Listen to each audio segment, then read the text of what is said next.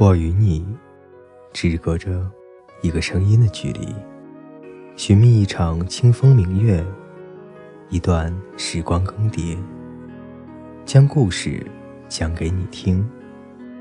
我是风夕，我在这里等你。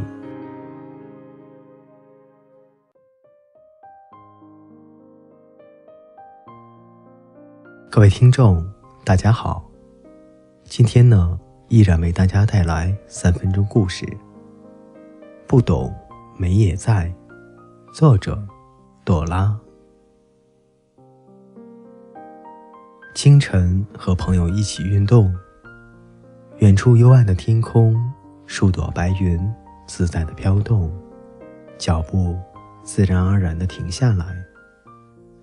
你看，好漂亮的天空啊，白云。那么逍遥啊，真是美极了！朋友忍不住的也跟着抬头眺望，不断的赞美。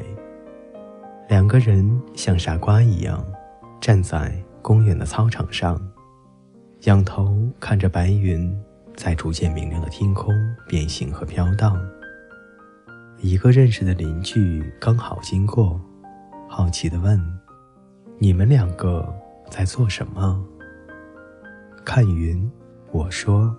朋友指着天空说：“你看，多美啊！”邻居也停了下来，对着晃荡飘动的白云看了一下，转过来看着我们，诧异地说：“不知道你们到底在看什么？”临走前，问我们两个：“云很好看吗？”看到我们两个不断的点头，他接着加了一句评语：“你们真是无聊，是不是太闲了？”有人问毕加索：“你的画到底在画什么？”我看来看去都看不懂。毕加索问他：“你听过鸟叫吗？”那个人回答：“听过。”毕加索再问他。好听吗？那个人说：“好听。”毕加索又问：“你听得懂吗？”那个人说：“听不懂。”既然不懂也好听，那么不懂也一样可以好看。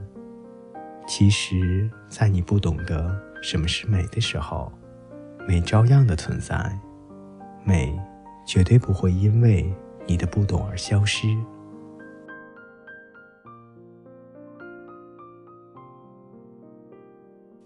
各位听众朋友，今天的故事就分享到这里，我们下期再见。